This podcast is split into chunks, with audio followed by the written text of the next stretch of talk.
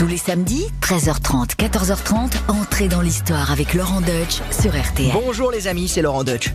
Aujourd'hui, direction l'Empire mongol.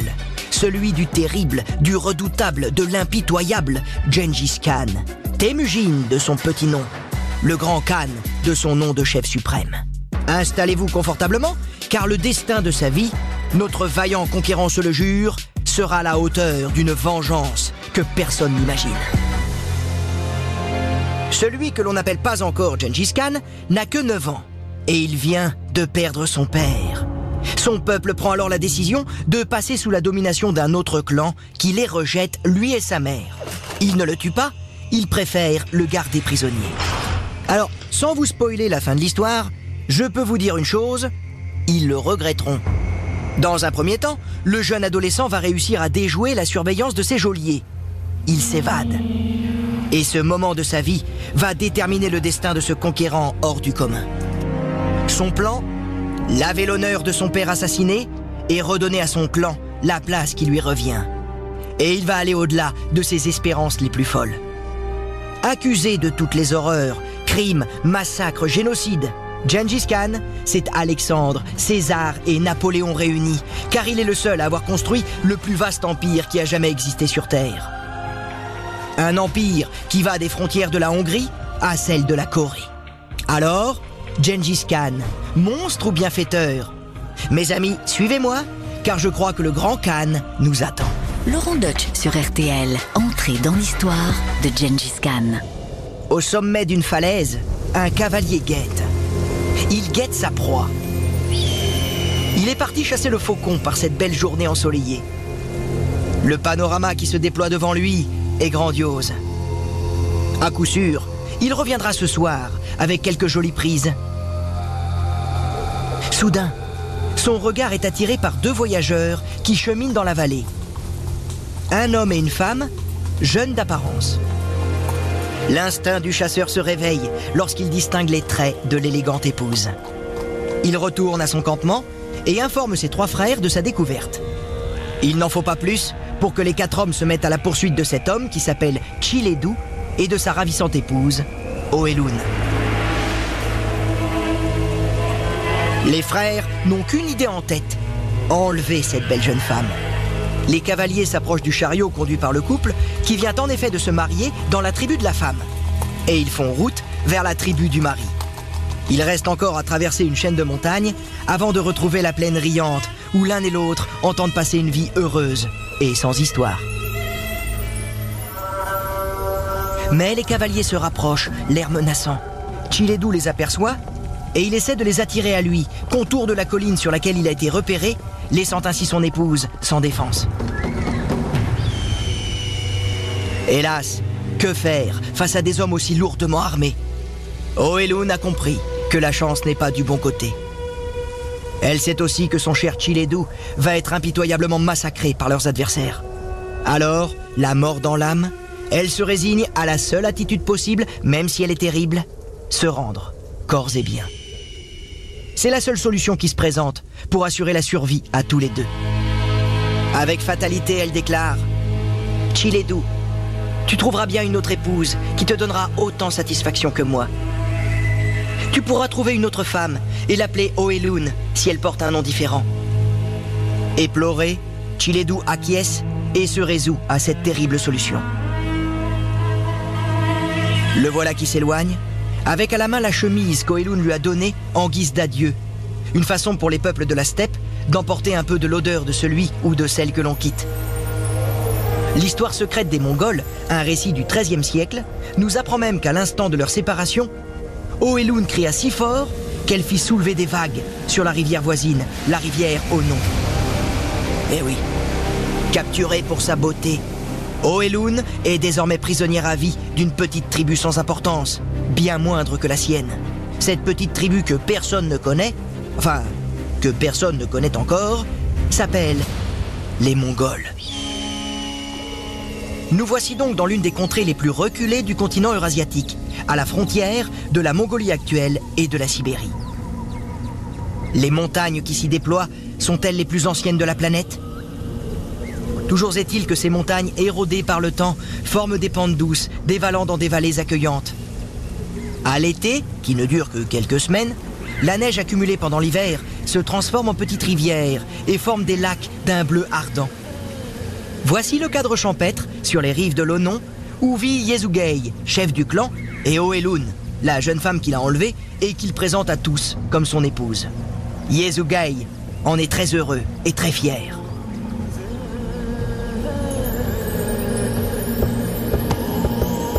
Nous sommes maintenant aux alentours de l'année 1160 et Yezugei vient d'avoir un fils, le petit Temujin, notre futur Gengis Khan.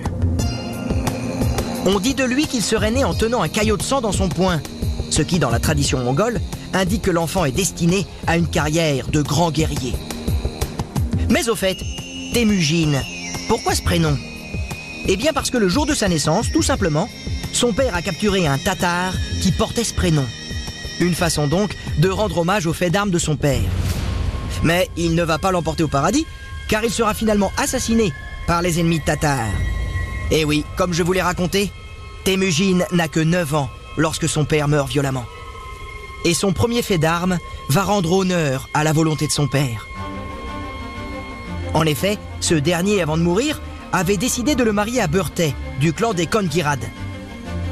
Mais cette alliance, il y en a à qui ça plaisait pas du tout. Les Merkites, le clan auquel appartenait le mari de sa mère, celui donc humilié par son cher papa. Les Merkites n'ont pas oublié cette affaire, et pour eux le jeune Temujin n'est que le fils du ravisseur. Alors pour se venger des Mongols, les Merkites enlèvent Burtay. Ils tiennent leur revanche, pense-t-il. Mais c'est sans compter sur le tempérament de Temujin, qui avec quelques alliés les attaque et réussit à obtenir la libération de sa promise.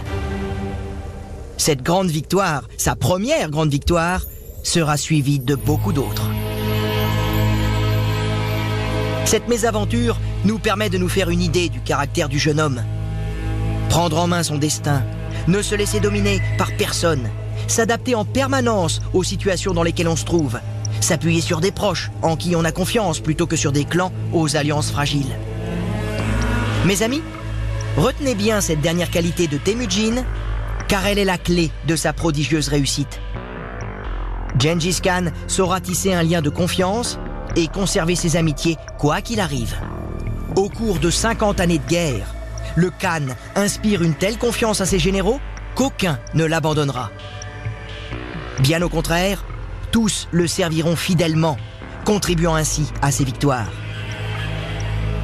Bon, son physique très impressionnant a joué aussi très certainement. Et tiens, question physique justement. À quoi il ressemble, Gengis Khan? Eh bien, il est grand, solide, bien bâti. Un Chinois qui l'a rencontré dit de lui qu'il a le sourcil large et la barbe longue, à la mode chinoise du temps. Des sources mongoles et persanes ajoutent qu'il a les yeux particulièrement grands et brillants. Mais malheureusement, pas de portrait officiel, pas de représentation de lui qui pourrait nous donner une idée exacte de ses traits. Ce qui est sûr, c'est que Gengis Khan impressionne ceux qu'il rencontre. Il les fascine, il les inquiète, il les terrorise.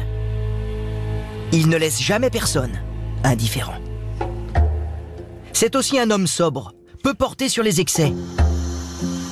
Il a ainsi déclaré, non sans un brin de fierté, Je hais le luxe, et je fais preuve de modération. Je porte les mêmes vêtements, et je mange la même nourriture que les gardiens de troupeaux. Tout comme les empereurs allemands de son temps, il pense qu'une autorité divine lui confère son pouvoir terrestre. Il se dit fortuné, sutu en mongol, c'est-à-dire qu'il a le privilège d'être aimé et protégé par le ciel éternel. Lui-même prétend que cette protection qu'il ressent accroît sa force. Ce sont ses propres mots. Et par crainte de perdre cette protection, il se montre modeste, prudent même. Il en est sûr, s'il agit en conformité avec les commandements du ciel, tout ira bien. Et là, il faut bien reconnaître que les preuves sont là. Durant les 67 années qu'ont duré sa vie, environ, il a échappé de nombreuses fois à la mort, au complot, aux trahisons et surtout, ses succès militaires et politiques ont été immenses. La première grande guerre de Temujin, c'est celle qu'il va mener contre les Tatars. Vous vous souvenez qu'il porte un prénom tatar, en souvenir de la capture d'un représentant de cette tribu par son père. Eh bien, entre les Mongols et les Tatars, c'est pas la grande amitié. Et comme Temujin veut accroître son pouvoir, il lui faut une victoire sur les Tatars. De 35 à 41 ans, il se consacre à cet objectif. À l'issue du conflit, en 1203, il décide non pas de tuer tous les Tatars, mais de les intégrer aux Mongols. Certes, il fait exécuter les chefs vaincus, mais les autres Tatars sont en quelque sorte les bienvenus dans leur nouvelle famille. Du jamais vu parmi les peuples asiatiques. Lui-même montre l'exemple en prenant pour femme, en plus de son épouse Beurtet, deux sœurs, filles d'un chef tatar. Et ce n'est pas le seul changement qu'il entend introduire chez les Mongols. L'appétit de conquête, stimulé par ses récentes victoires, le pousse à réfléchir à la meilleure façon d'organiser son armée. Avant lui, on reprenait toujours les mêmes recettes. Un coup on gagnait, un coup on perdait. Lui, il veut aller de l'avant et gagner chaque bataille avec méthode. Alors, il répartit ses guerriers en unités de 10. 10 unités forment une compagnie de 100 hommes, dirigée par un capitaine. 10 compagnies constituent un bataillon de 1000 hommes, qui composent eux-mêmes une armée de 10 000 hommes dirigée par un général nommé par Temujin. Je fais le calcul pour vous. Au total, les Mongols alignent plus de 80 000 soldats. Outre le nombre, le grand avantage est qu'on ne se regroupe plus par affinité tribale, mais par capacité à se battre. Et pour tous, il faut un chef, il est là, Temujin, mais aussi une patrie. Et Temujin décide alors qu'elle s'appellera le camp aux sources des trois rivières, puisqu'il est situé aux sources de l'Onon. Ce camp, Temujin en fait un lieu exclusivement réservé à sa famille, interdit à tous les autres. Devenu secret, l'endroit est désormais présenté comme le cœur de l'empire mongol en devenir. On en fait un endroit sacré, considéré comme le centre de la Terre et même de l'univers. Là, on peut dire que ça claque. Ah non, il n'y a pas à dire, Gengis Khan, c'était un communicant hors pair. Nous sommes à présent au printemps 1206, aux sources de l'Onon. Les chefs de neuf tribus sont là.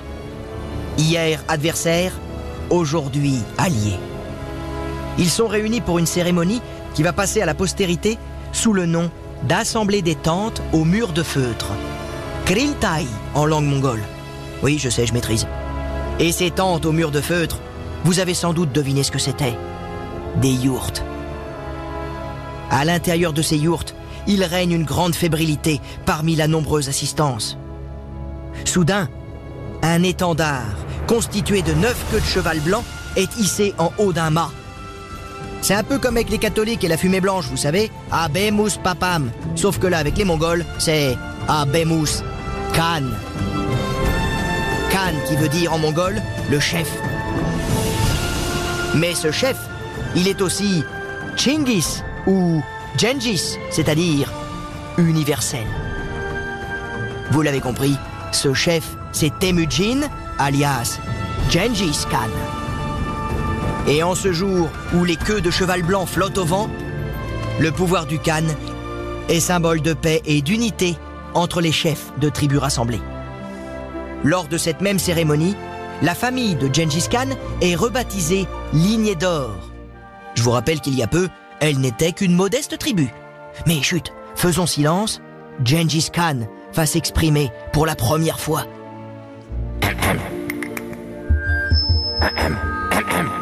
Bon, ça marche le micro 1, 2, 1, 2. C'est bon, je peux y aller? Ok, y vais.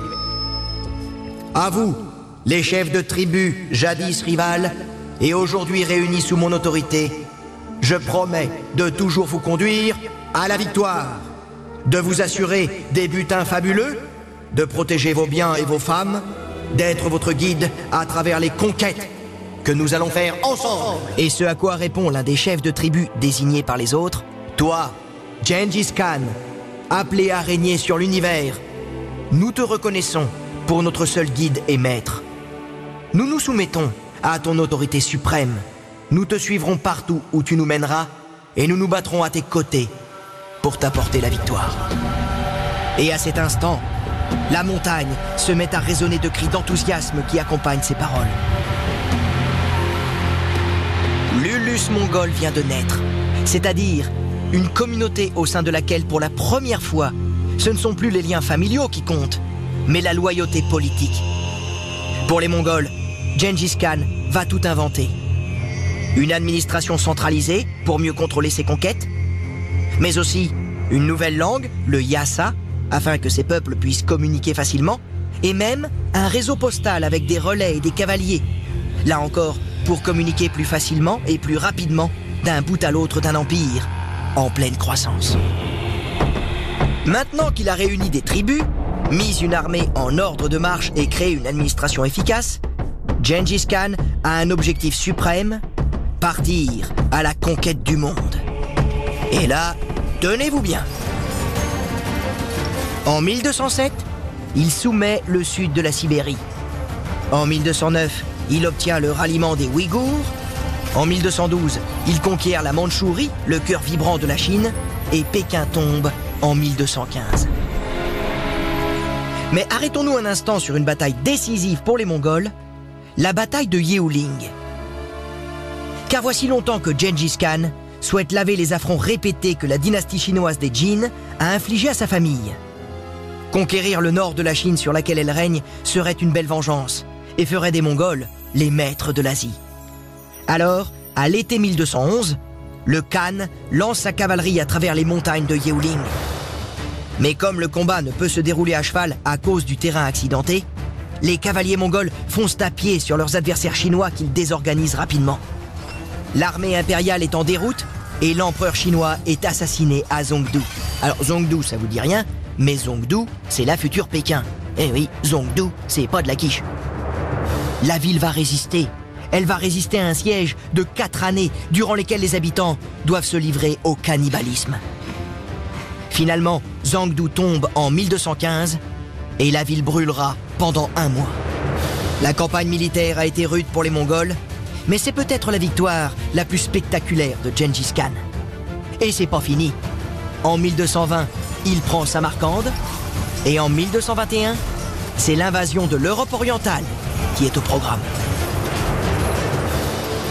Et si on fait le bilan, en 20 ans avec ses cavaliers mongols, Gengis Khan a carrément redessiné la carte du monde du XIIIe siècle. Il a conquis plus de pays que les Romains en 4 siècles. De la Sibérie à l'Inde, du Vietnam au Balkan, l'Empire mongol couvre 30 millions de kilomètres carrés, 50 fois la surface de la France.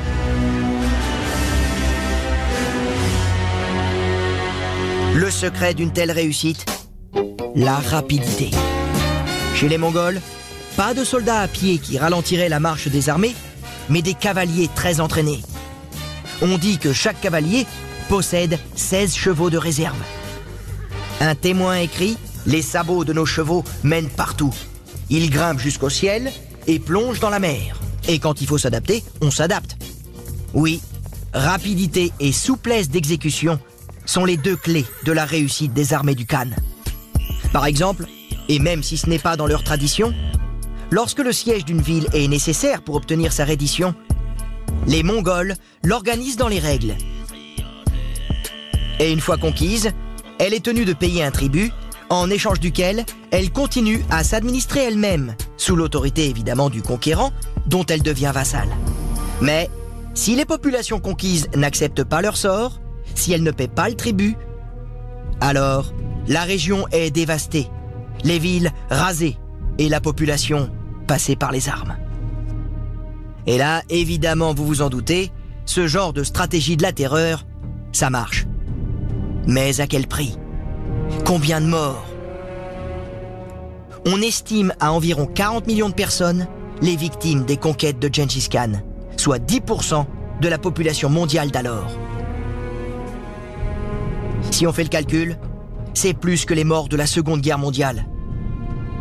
Vous me direz, comme il a conquis beaucoup de pays, il a fait beaucoup de dégâts. Les autres souverains du monde d'alors étaient-ils plus tendres avec leurs ennemis euh, Rien n'est moins sûr. Quoi qu'il en soit, les Chinois s'en souviennent. Gengis Khan n'y est vraiment pas allé de main morte, si vous me passez l'expression, dans le nord de la Chine, où il fit un nombre de victimes totalement injustifiable. Gengis Khan sanguinaire Sûrement. Gengis Khan sans pitié Probablement. Mais Gengis Khan, habile dirigeant. Et comment gouverner un continent aussi vaste que l'Asie sans qu'il y ait partout des rébellions contre le pouvoir central? Eh bien tout simplement en laissant les peuples s'administrer eux-mêmes, en les laissant pratiquer leur religion respective, du moment qu'ils reconnaissent le pouvoir suprême du Khan. Laurent Deutsch sur RTL, entrée dans l'histoire de Gengis Khan. À l'image de sa naissance, fruit de circonstances inattendues, la fin de Gengis Khan relève du mystère. Elle se déroule en 1227, lors de son ultime campagne contre les Tagoutes, une tribu qu'il a décidé de punir à nouveau, comme il l'avait fait déjà 40 ans plus tôt, juste après l'avènement de l'Empire mongol. D'une façon générale, pour Gengis Khan, ne pas lui obéir, c'est aussi contrevenir à la volonté du ciel. Un crime qui mérite donc un châtiment exemplaire. Un homme, une ville, une région qui se révolte contreviennent donc à l'ordre des choses dont lui, Gengis Khan, est le garant suprême. Et finalement pour lui, la raison de ses victoires n'est que le résultat de la mauvaise conduite de ses adversaires. Je ne possède aucune qualité qui me distingue des autres. Ils ont échoué à cause de leur morgue et de leur vie dépensière, luxueuse. Si on lui obéit, et si on ne contrevient pas aux lois de l'univers, il sait se montrer mesuré, raisonnable et même tolérant. Mais il admet quand même Je crains que ma manière de gouverner ne soit pas sans quelques failles. Euh, quelques failles Le mot est faible. Alors, sans pour autant l'absoudre de ses péchés, il faut bien comprendre que nous parlons d'un homme qui vivait au XIIIe siècle, selon les normes de son époque, normes qui ne sont pas les nôtres, autre temps, autre mœurs. Mais revenons à cette ultime expédition. Alors qu'elle traverse le désert de Gobi, le cheval du Khan se cabre devant des petits chevaux qui croisent son chemin. Le Khan est jeté à terre. Malgré le choc et les douleurs, Gengis Khan insiste pour poursuivre sa route. Mais le mal empire et six mois plus tard, Gengis Khan meurt. Au sein de l'armée, c'est la sidération. L'expédition s'arrête et naturellement, le corps du Khan est rapatrié en Mongolie. Pendant la longue procession du retour, son fidèle cheval marche au pas, la bride pendante, la selle vide de cavaliers. Le corps du souverain est posé sur un chariot, sans ostentation. On raconte que l'escorte tue tout témoin qui la voit passer. Arrivé à destination, c'est l'escorte entière qui est tuée à son tour afin que le lieu de la dernière demeure du grand Khan reste à jamais inconnu. Et les archéologues qui depuis ne cessent de rechercher la tombe de Gengis Khan pensent aujourd'hui qu'elle se trouverait dans le Burkhan Khaldoun, la montagne la plus sacrée de Mongolie. C'est à présent un site protégé, situé au nord du pays, inscrit au patrimoine mondial de l'UNESCO. Et c'est aussi en Mongolie, bien sûr, que l'image de Gengis Khan est aujourd'hui la plus positive. Depuis la fin de l'Union soviétique et l'installation de la démocratie dans le pays, le conquérant est moins admiré pour ses conquêtes que pour la mise en place d'une administration moderne et pour ses réformes novatrices pour son temps. De l'aéroport d'Ulan-Bator, la capitale, à des produits de beauté, son nom est partout. De grandes statues rappellent son souvenir aux passants. Et un dernier signe de la présence parmi nous de Gengis Khan, la génétique, qui nous apprend qu'aujourd'hui un homme sur 200 descendrait de lui, soit 16 millions de personnes à travers le monde. Alors qui sait Peut-être que vous, monsieur, ou peut-être que vous, mademoiselle, ou peut-être que moi, Laurent. Nous descendons de Gengis Khan sans le savoir. Et voilà, c'est terminé pour aujourd'hui, mais on se retrouve vendredi prochain pour un nouvel épisode d'entrée dans l'histoire, pour un nouveau personnage, pour un nouveau destin hors du commun. N'hésitez pas à vous abonner.